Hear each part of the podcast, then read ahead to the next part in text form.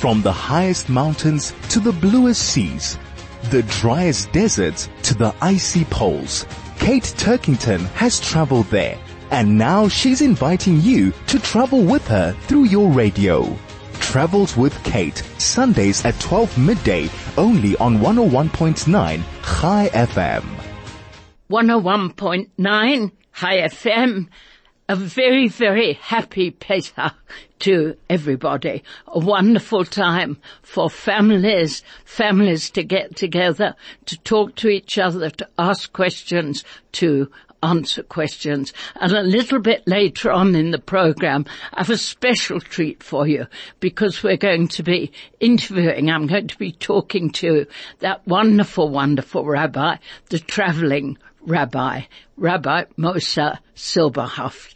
And I'd, I'd, have to look at my records, but the very last time I interviewed him on air was a long, long time ago, many, many years ago, uh, when I was doing uh, believe it or not, on another radio station.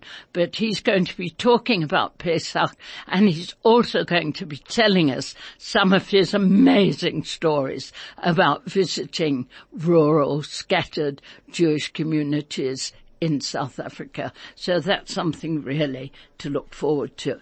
I'm going to talk about perhaps one of my favorite destinations in the world where I really have been fortunate enough to visit twice. Most people never get to visit there once in their lifetime and I've been fortunate enough to have visited twice. Where is that? It's Tibet. Tibet, Nepal, and Tibet because you go to Nepal first before you go to Tibet. And when I look back on my own traveling life and the life I'm still continuing uh, to live and to travel, Tibet is probably one of those places you can't go back to now. When I look at the world around me now and look at the places I've been to, Russia I've been to several times, that's a no-no. Now, Syria, one can't go to. Uh, now, China, mm, well, uh, we'll see, but so many places in the world are off limits now to even just a few years ago. So I urge you, as I always do, travel while you can, go there, do it. Don't save the money and leave it to your children in the will if you're older. Do it. Go and take your, earn memories earn memories. People, sorry to sound a bit Facebook cheesy, but people can take things away from you. They can't take memories. They can't take experiences. And my two trips to Tibet will remain with me for the rest of my life. Such a special, special place to go to. And I'll just tell you quickly before we break, you start in Nepal, you start at Kathmandu, that legendary sort of town, probably one of the dirtiest towns I've ever been in in my life, but just so full of wonders and historic places. And still to this day I imagine aging hippies and wonderful books and wonderful shops and stores and little narrow winding almost medieval streets. An amazing amazing uh, place to go to Kathmandu. And I still from my very first visit was which must be well over 20 years ago. Um, I still have a wonderful pashmina I bought in Kathmandu, real pashmina. Pashmina, the hairs come from the pashmina goat. I think, I don't know if it's forbidden now to shear pashmina goats, but not the sort of synthetic material ones you buy in the shops, the, a real, real woolen pashmina, which has seen me through many a chilly night and many a chilly journey all over the world. So when we come back, I'm going to be telling you much, much more about Tibet. From the highest mountains to the bluest seas, the driest deserts to the icy poles, Kate Turkington has traveled there and now she's inviting you to travel with her through your radio. Travels with Kate, Sundays at 12 midday, only on 101.9 High FM. 101.9 High FM, and we're talking today, or I'm talking today, about Tibet. I don't know if one can still visit there because uh, the Chinese have taken over what they consider as their territory and what the Tibetans consider as their territory. So I'm not sure what they uh, travel arrangements, as it were, are today. But as I did say to you earlier, I've been lucky enough to go to Tibet twice, and it, it was quite a life-changing experience on both occasions. So I told you we were in Kathmandu. You fly to Kathmandu originally, which is it's unique. It's very, very hard to describe. It's full of sounds, smells, noises, food, people, colours, an absolute hodgepodge melee, uh, potpourri, whatever a good collective noun is for a, a, a a, a, very intriguing experience. But for the Tibetan part of my journey, you fly over the Himalayas and you fly with Mount Everest on your left. And both times I've done that, the pilots have said, Mount Everest is coming up on the left. Don't all of you rush to the left-hand side of the plane at once, otherwise we'll crash. So we'll rows one to 20, go and have a look and then go back to your seats and so on because the spectacle of Mount Everest rearing up both occasions, so lucky was I, beautiful day, rearing up into that blue sky. Snow-capped, majestic. The, the locals call her the mother, the mother goddess, the mountain. She is, she is amazing amazing. So we fly to uh, Lhasa, the capital of Tibet, with Mount Everest on our left, called the Forbidden City.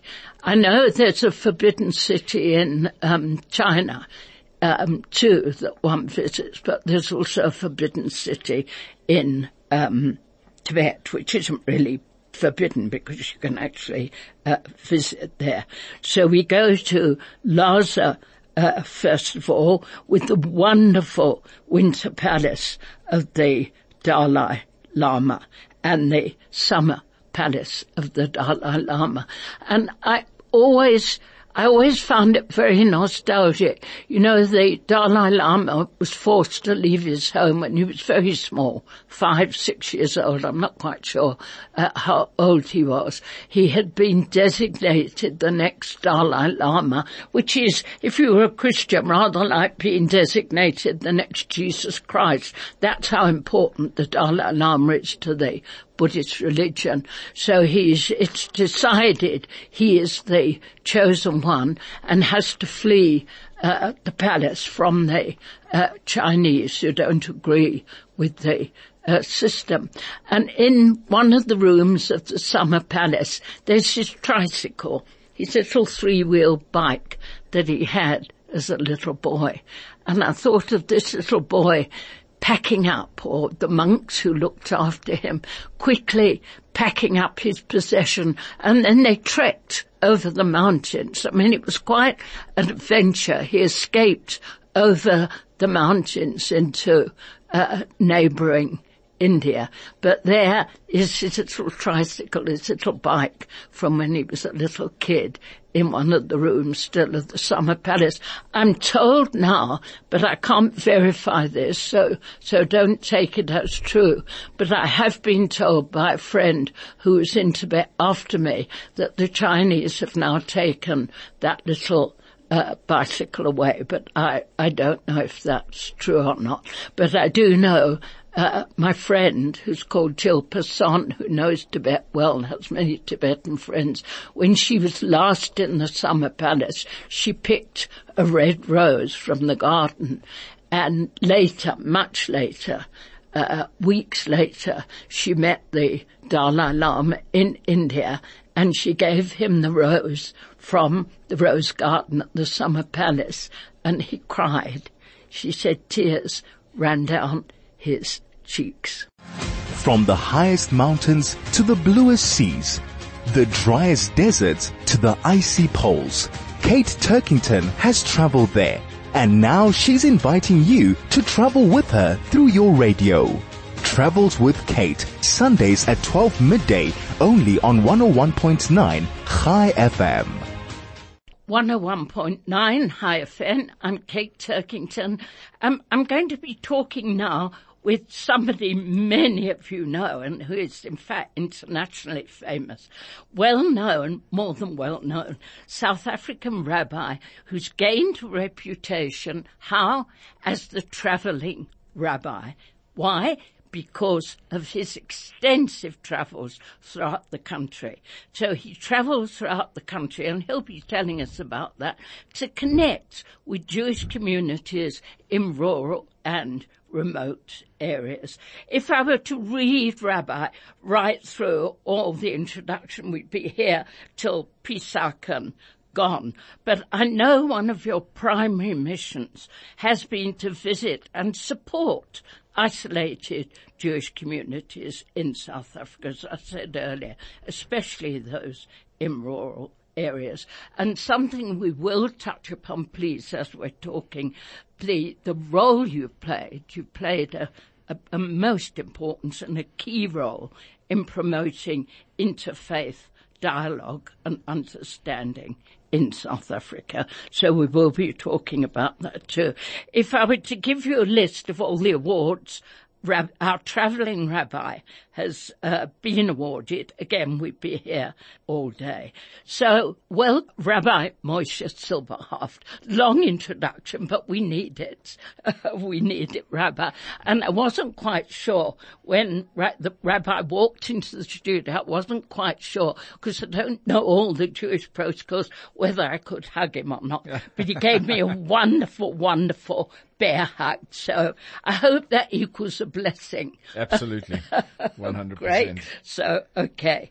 So now, before we get on to the traveling rabbi, of course, we've got one of the most important dates in many religious calendars, particularly in the Jewish calendar, Pesach. Won't you talk us through that?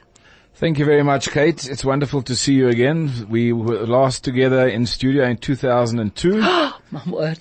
My uh, word. when uh, SABC launched the documentary The Traveling Rabbi with Marion Siegel. And um, here we are today. So wonderful. 23 years later. Thank Oh you my very word. And we wonderful. neither have changed a wink, You've we? got younger. I've got a lot older. Oh, rubbish. Pesach is the festival of liberation for the Jewish people from affliction and imprisonment uh, in Egypt from Pharaoh. But there's a larger picture to Pesach. I was in Harare the last few days where we run a school called the Sharon School in Harare, which used to be the Jewish, a school for Jewish children. Today there's only one Jewish child there. All the other children are local children. It is a very, very um, advanced school. And I explained to the children that Pesach is all about children being heard by parents. The Seder, which we had a few days ago, sitting together around the Pesach Seder, children ask their parents questions. It's a time where children feel comfortable and learn. And it's a time for parents to understand the importance to make themselves available to their children. And it's not only about learning about the religion, but it's about everything. Children turning to their parents and asking them, what's going on in the world? It's crazy. What's happening out there? And parents responding. It's a forced time where parents and children sit around the table. And there's something called the afikoman, which is a matzah, the middle matzah. There are three matzot on the table. And the middle one, in the beginning of the Seder, we break it in half and we hide it. And at the end of the meal, the children are sent out to find it. And there's a prize for the child that finds it. Oh, goodness. By doing that, it encourages the children to stay awake and, and to wait till the end. But more importantly, it forces the parents, us parents, to listen to our children and to take responsibility as parents to um, guide our children, to advise our children. And as I said in Harare, there's nothing wrong with parents saying, I don't know the answer, let me look it up. Let me find out. Let me consult a rabbi, a professor, a doctor, or just a a good friend that may know the answer. And it is a time besides where we celebrate our liberation from slavery in Egypt, bondage in Egypt, but it's a time practically today where we have to sit with our children and connect. And so difficult now because, you know, we, I don't want to do the gloom and doom scenario, but let's face it, there is, as well as all the good things, and we hear such good stories, there is a gloom and doom scenario. How, how can a parent say positive things to a kid? What, what, what would you suggest? Well, there's no standard reply. No, no every parent knows, hopefully, please God, knows their child well enough to know how to respond to their yeah. child. But there always has to be the message of hope. When a person is ill, what do we tell our children? We don't say to them, well, it's the end. The universe is cursing you or the Almighty is cursing you. You're ill. We say there is hope. There is a tomorrow. Become part of the solution. Believe that there is hope. Believe there is a tomorrow. You know, we're dealing with a situation in South Africa and I don't want to get into politics because mm. it's not my field. But South Africa is, is sliding in a one way and we have certain religious leaders in the community that are telling us that in 2024 after elections there's going to be a coalition and everything's going to be wonderful. Chief Rabbi Harris, the late Chief Rabbi Harris and Mrs. Harris who just recently passed away said we cannot predict what's going to happen in South Africa. Hmm. But what we can do is now roll up your sleeves and be part of the solution improve somebody else's world in the, in the day, in this time. What happens in the future we don't know, and we have to tell our children. And whoever comes to us as parents, as grandparents, as leaders of this, as leaders, that there is hope. We have to believe there is hope. I was in Zimbabwe, as I said, and we know what's happened in that country. They were in stage 24 for load shedding. That's 17 hours of every 24 hours without power and they don't tell you when it's coming on, on and off. They just shut it down. Stage 24. But people are optimistic. People believe that there is hope. And we as parents have to believe is that and instill in our children that there is hope. And if we're able to do that, these children will become part of the solution. Our positive attitude will become part of the solution. And that's what we have to do as parents. You, you may not remember this, but you changed my life in a very strange little way. I didn't realize it was so long ago, 2002. And my family and friends, everybody I know, because at the moment here in Johannesburg we are inundated, there is no other word, with beggars every street corner, every traffic light, every wherever there are beggars. And you may not remember telling me this, but you told me all those years ago, you said always acknowledge somebody. Even if you've got nothing to give them, give them a wave, give them a thumbs up or, or spread your hands out saying, you know, sorry. And I have done that for all those years. I've taught my family, I've taught my friends, and it's because you were talking about how in a little way we can change people's lives just by giving somebody a smile or showing you've or showing you've got nothing, or those kids with the boxes at the traffic lights, just giving them a thumbs up and saying, uh, nothing. You may not remember telling me that, but I remember it vividly. Somebody that listens to me. I've abided by that code ever, so ever since. To it give, is. To give people their dignity. It is. They're not there. In South Africa, I know that there's a, a mafia of people that actually get paid to stand yes. on street corners. But the average beggar is not one of those. And we have to give them their dignity. Exactly. God forbid we land up like that one day. That's exactly what you said to me you give them dignity, you recognize them as a person. So, Pesach, it's one of the highlights, is it, of the Jewish religious Absolutely. calendar. It, most important or where does well, it the come? highest, the most holy day of ours is Yom Kippur, the Day of yes. Atonement. But uh, Pesach is the second highest well attended and observed uh, festival in the Jewish calendar because there's a social aspect to it, which is the Pesach Seder where there are two nights and people come together not only to eat and, and have a good time, but actually, as I said, we read this, the Seder, the Haggadah, which tells the story of Passover. And uh, it allows children to interact with their parents and, and the other way around. It allows parents to tell the story of our history and how it can be applicable today to current. We did. I always say that we're a Jewish people. we the Jewish people in South Africa and in the world We the, the, the, the midgets on the shoulders of giants. We live a good life today. Sure, there's crime, there's corruption, there's no power, there's water, there's sewage, whatever it is. The point is that when our forefathers came to South Africa from 1820, they had nothing. I always say, and there's two black gentlemen here, local gentlemen in, in the, in the, in the studio with us. They just try and picture this. 1840, 1850, they came from Eastern Europe. 50,000 Jews came from Eastern Europe. First of all, they came to Africa. The climate was hot. They weren't used to it. They saw black people. The whole thing was foreign. They didn't speak English. They didn't understand the culture. But they made it. And when I say they made it, it's not only that they did, many of them did very well in business, but they improved the lives mm. of the people they met along the way and the communities. And we know pre, pre uh, independence 94 democracy, how many Jews were involved in the struggle at huge sacrifices to their personal lives. And these were people, many of them that their parents came with nothing. No language, nothing. But yet they saw the injustice and they knew that they had to improve it. But that's, that's a base rock of the Jewish religion, isn't it? Compassion and charity and helping others. Absolutely. Absolutely. Um, okay, let's, well, thank you for Pesach. Uh, traveling rabbi, you've got to tell me, and I know you've been asked a million times, but tell me, how did it all begin? Yes, I have been asked that many times, and it's a wonderful story. I was at Yeshiva College, the school, mm-hmm. in Glen Hazel, under Rabbi Tanzer, the late Rabbi Tanzer, who's now passed away, sadly. And the position uh, became available to be, uh, it was called the Country Communities Rabbi under the Jewish Board of Deputies.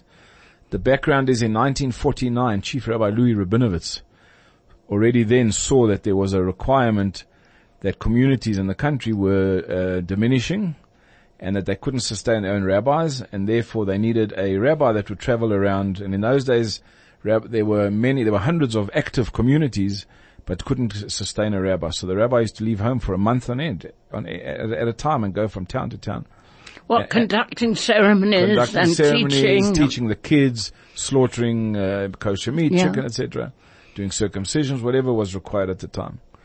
And the Jewish Board of Deputies was given that responsibility and not his office because many of the Jews in the country communities are married to non-Jewish people.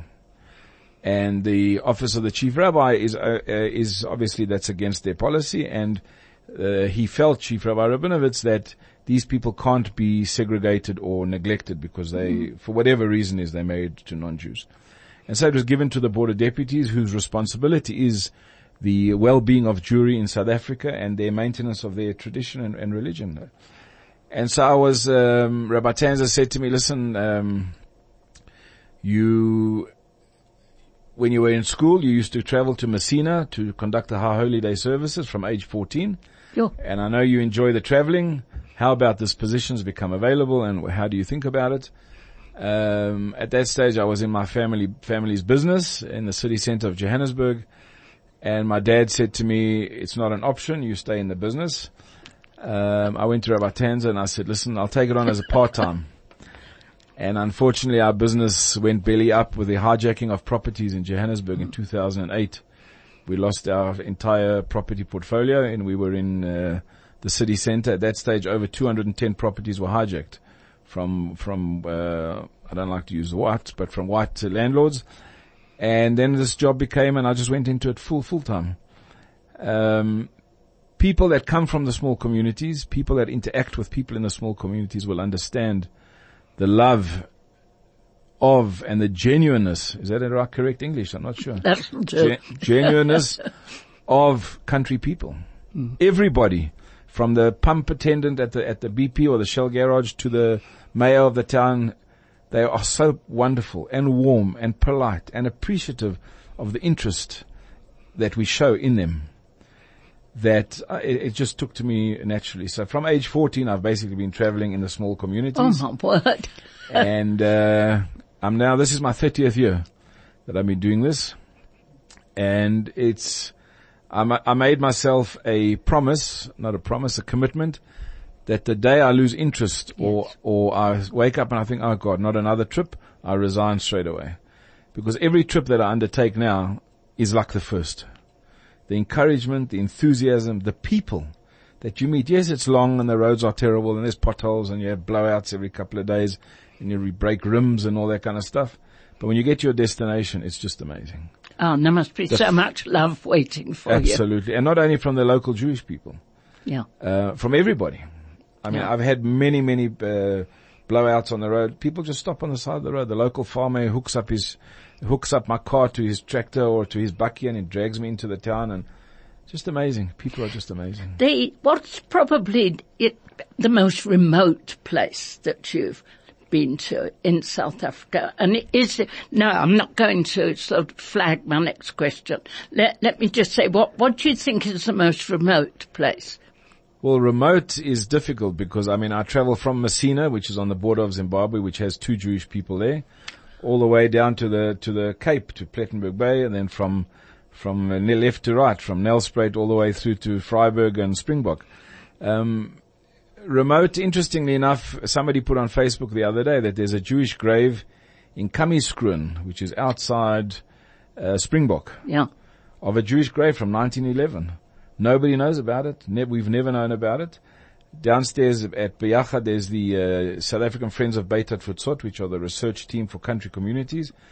They've never heard of this. They've never got no record of this. Uh, So I'll be going there in the next couple of months. When Is there a name on the there's grave? a name and everything, sure. I'm not sure of the name. Oh, but what, a, what please report that's back. amazing. I please will, report uh, back because uh, I was talking, uh, um, or I'm going to talk to somebody who lived and started the Good Work Foundation in Philippolis, and I was in Philippolis oh, a couple of months ago, and actually went to the cemetery and went to.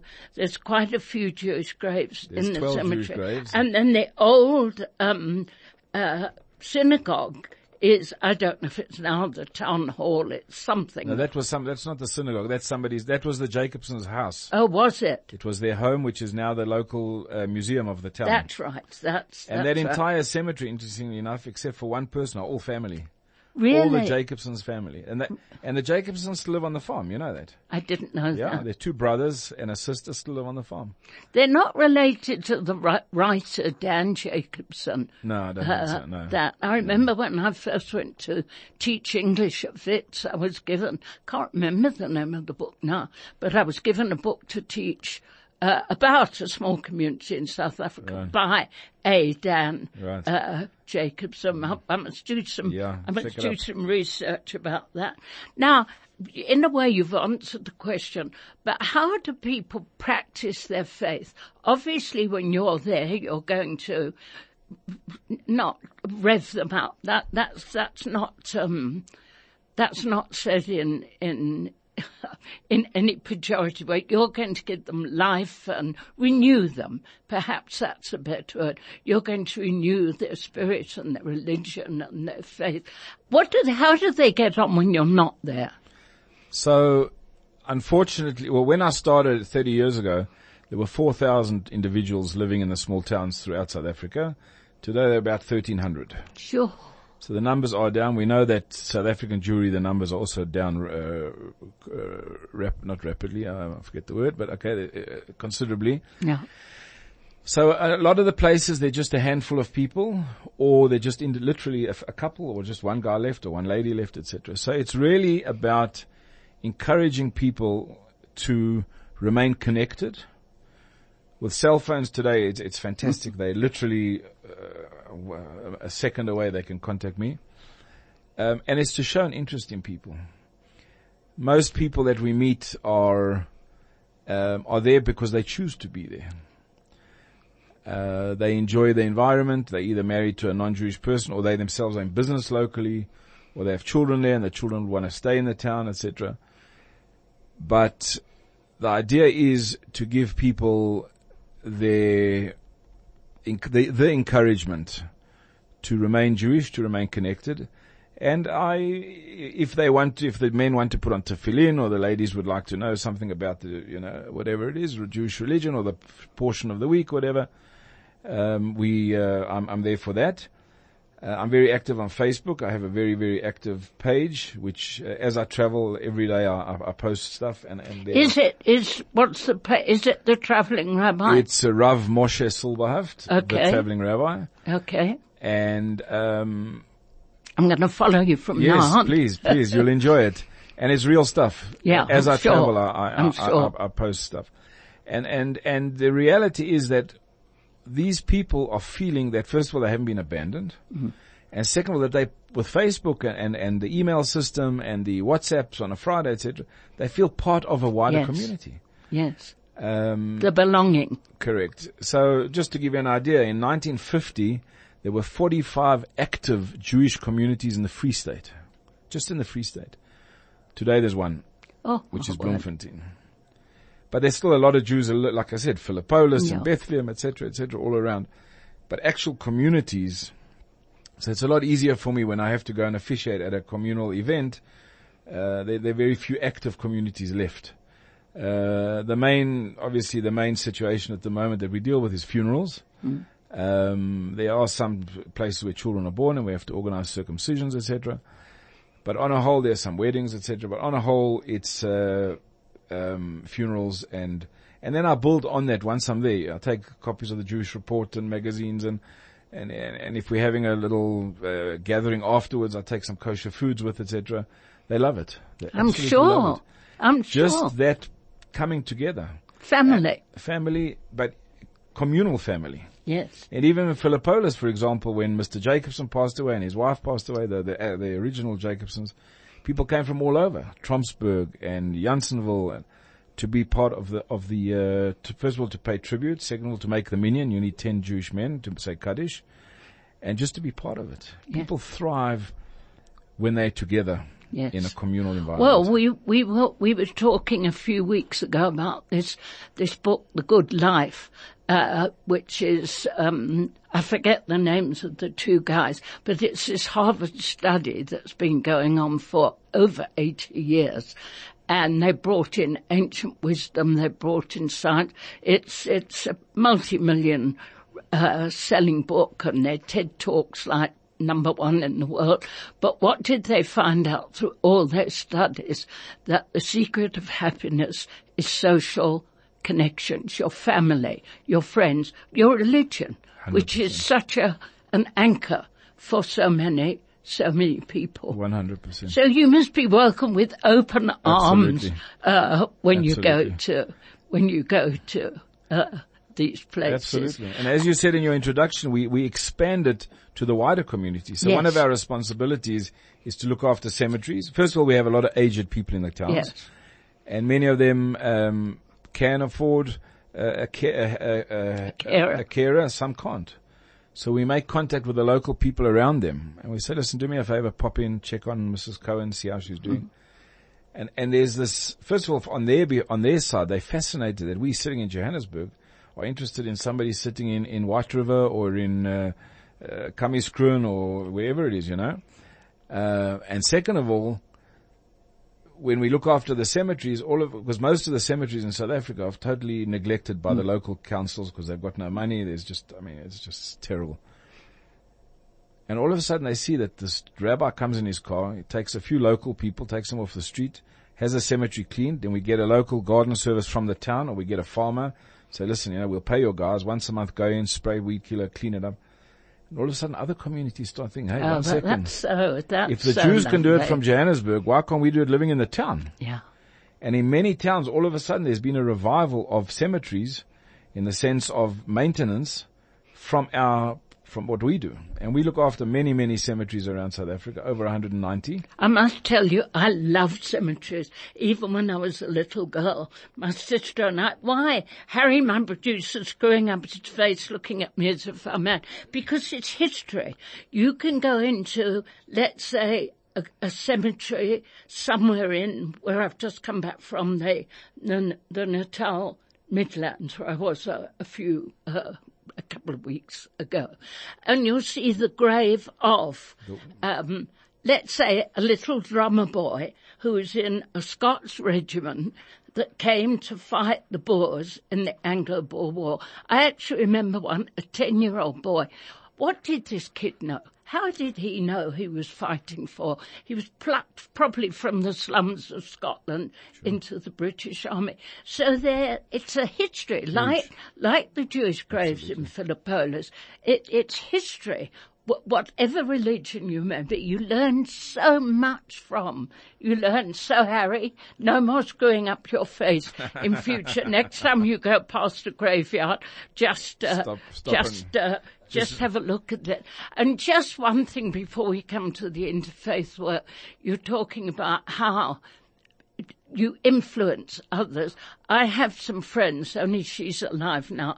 Uh, they, they always laughingly said they were the last Jewish farmers on the East Rand. They lived in Devon. Just the two of them. The work they did in that community was unbelievable. Absolutely. Unbelievable. Absolutely. The research that we have done downstairs at Beit Hatfutsot of how Jewish farmers used to build an entire um, School, school sometimes. for their farmers, for their laborers' children, clinics, um, etc., etc. But that that that is what we do.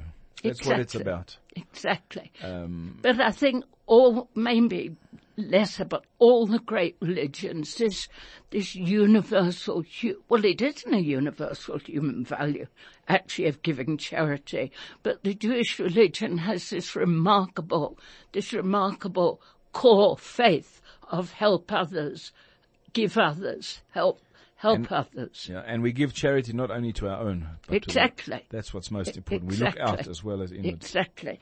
Now, coming to, because I know how important you've been in South Africa to your inter interfaith work. When I say interfaith work, just give us a one-on-one that sort of decode what I mean by interfaith dialogue. So the interfaith dialogue in South Africa and as well, we're responsible for nine African countries uh, under the organization called the African Jewish Congress.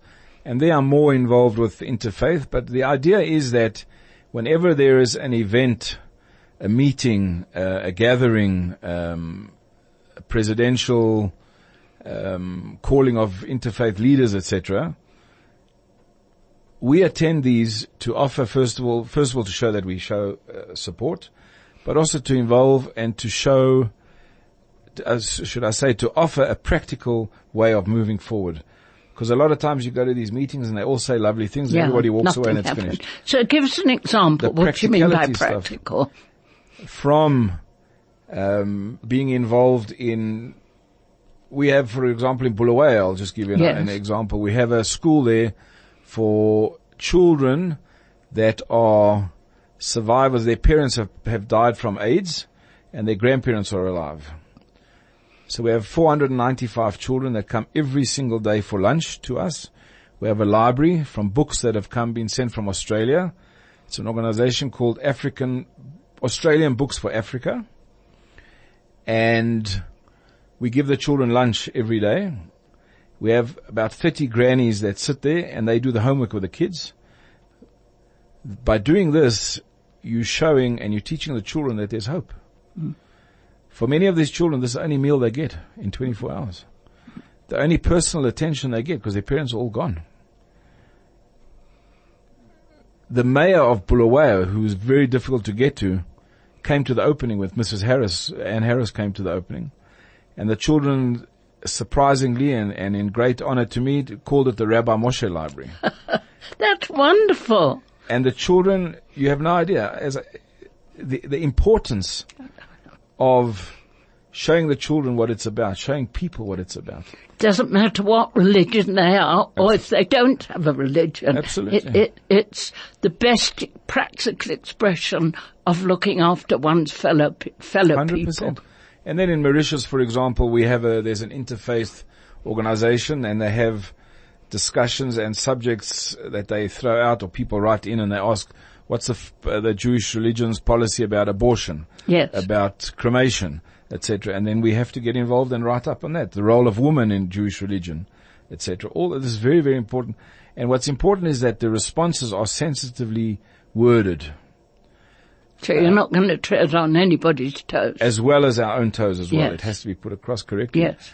And by doing that, first of all, they see that these Jews aren't these archaic, nutty people that just are only worried about Israel and that's it, and Zionism. But we worry about our wider community, and we do work, when we do work and we do give to the wider community. Um, umpteen amount of people in the country communities, the children. I mean, I remember in in Botswana there was the Archbishop of Southern Africa. He was higher than than Bishop Tutu, and he was a very elderly man. He had a, a European wife, and he was retiring. And I was invited to his farewell party in Gaborone, and I flew out for that. The president was there, and the, the, most of the government. And he started to talk Yiddish to me. And I thought, like, where's this coming from? So I said to him afterwards, I said, explain to me, what do you, where do you come up with this Yiddish? He says, my mother was a domestic in Yeoville about 80 years ago. And we work for Jewish people and the owner of the house passed away. And the children used to go to synagogue every evening to say something called Kaddish, which we do for, the right? And I used to go with him as this little black child. And he says all the mother did was speak Yiddish.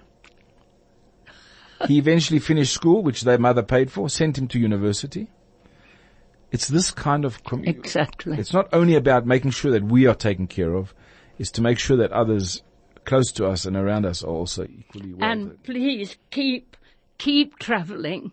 Just a, a final question: Where you're just back from Harare, you've been in Bulawayo, you've been, you're everywhere. Uh, I, I, come as, I can't, I've actually been there, but I can't say the I can't say the word in the Northern Cape. Right. Uh, is it, where are you off to Come- next, Rabbi? so I'm off to, uh, we going to, the next, uh, well, it's Pesach now. Yes. After Pesach, I'll be in the Free State. It's Yom, HaZik- Yom HaShoah, which is the day we commemorate the Holocaust. So I'll be hopefully officiating at an event in Bloemfontein. And then I'll tour the Free State for a few days. Well, keep travelling. It's been absolutely. We can't wait another 21 years, uh, Rabbi Moshe Silberhaft. Uh, I'll certainly be dead, and if if I do, but I'll come back and haunt you in a Thank very you very nice, much. Looking in a forward. very nice We'll way. see you long before then. Thank you. Thank you.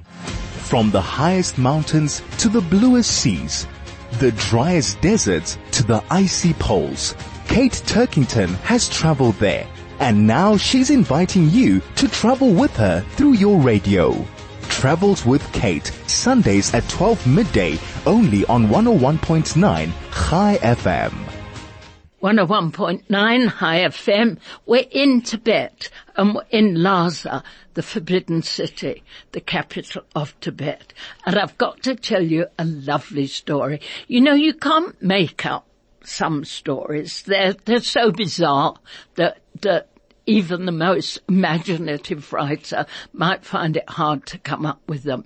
But I was traveling with two Zulu friends two wonderful young women and they both had the most beautiful braids. Now, first of all, I think many of the people in Lhasa, the capital of Tibet, had never ever seen a black person before. There are no black people in Tibet. So these two lovely young women, we walk into the main square in the Forbidden City in Lhasa, which is called Jokhang Square, because the very famous temple is there. Tell you about that in a minute. So my two friends, Kenya and Molly, walk in. There were ten of us all together. We walked into the square and there was a platoon of Chinese soldiers parading around the square. The square was not quite as big, let's say, as Nelson Mandela Square in Sandton City. It wasn't as big as that, wasn't it? It's not a very big square. Anyway, they were marching around like little toy soldiers and there were snipers on the roof all around us because it, it's, potential. Uh, the Tibetans don't like the Chinese and the Chinese want to call the Tibetans their own, so there is strife there.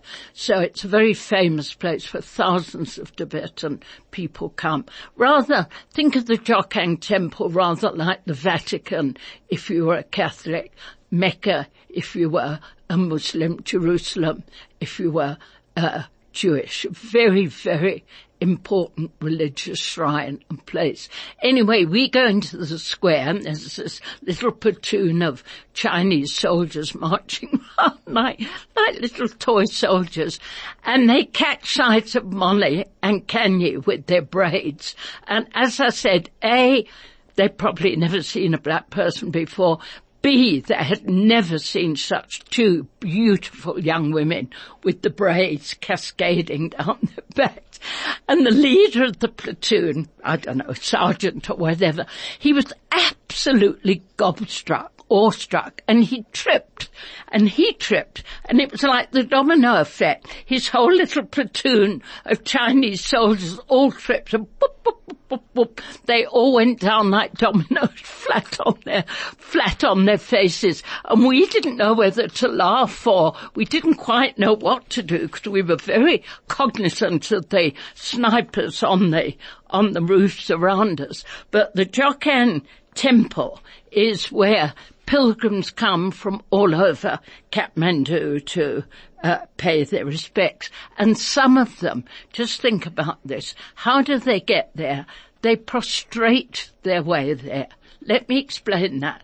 Think, you get down on your hands and knees, you lie flat, you put your hands in front of you and you touch the ground, then you get up, you stand where your fingers touched, and then you prostrate again get up. So they had done that sometimes for weeks, for months to get to the Jokhang temple.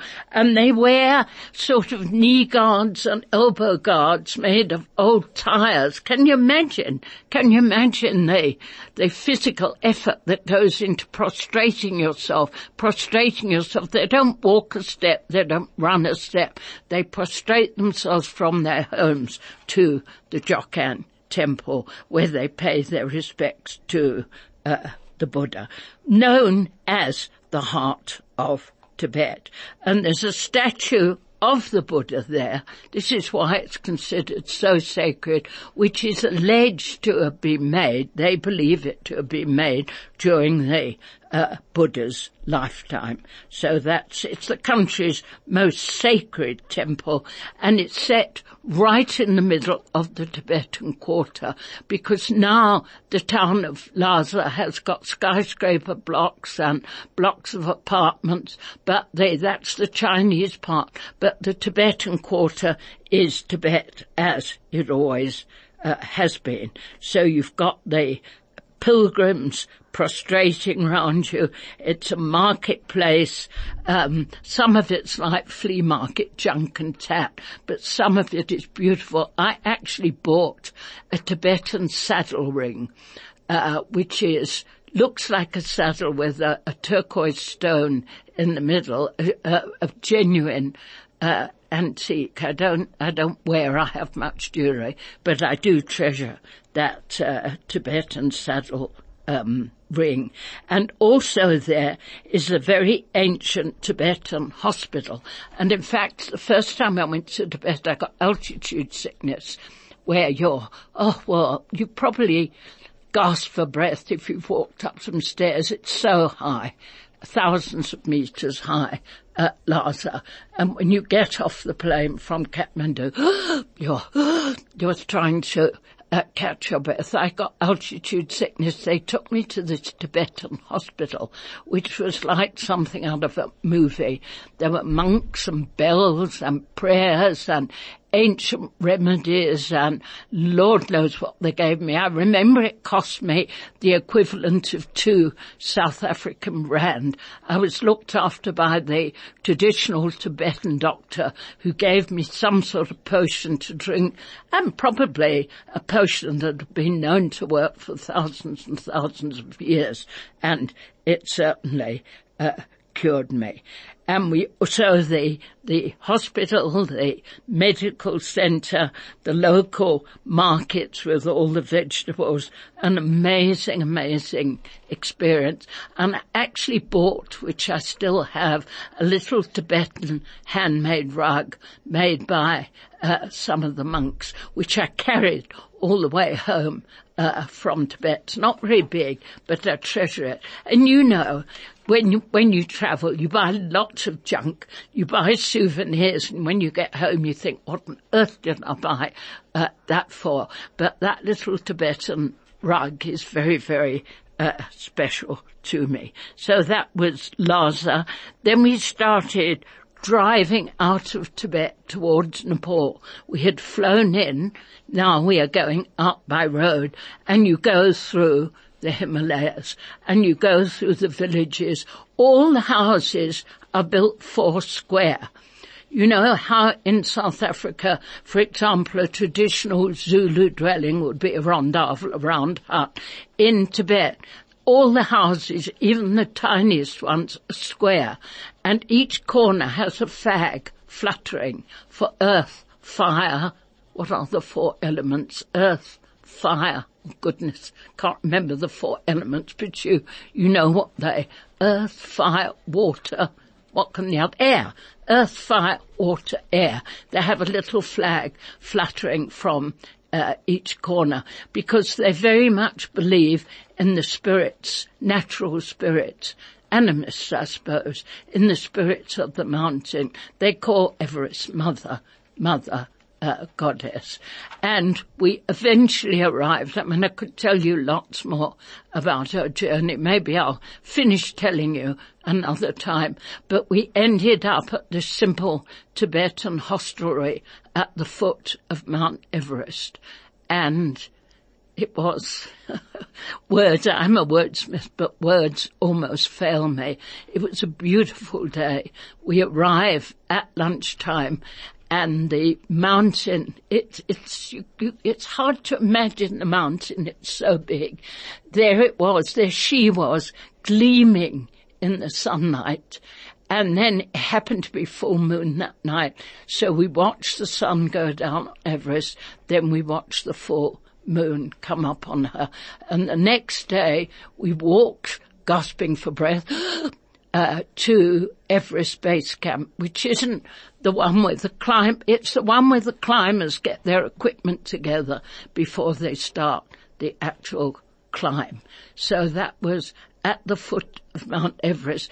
And rather like the, the Vic Falls, I was telling you about the Vic Falls, how I don't care what anybody says, the best view of the Victoria Falls is from the Zimbabwean side.